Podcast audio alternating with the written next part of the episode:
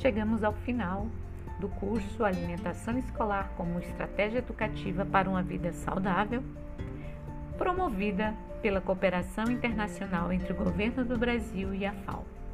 Mais de 2 mil profissionais da área de educação, saúde e segurança participaram dessa iniciativa tão inovadora. Para o ano de 2021, contamos com a sua participação. Nos vemos!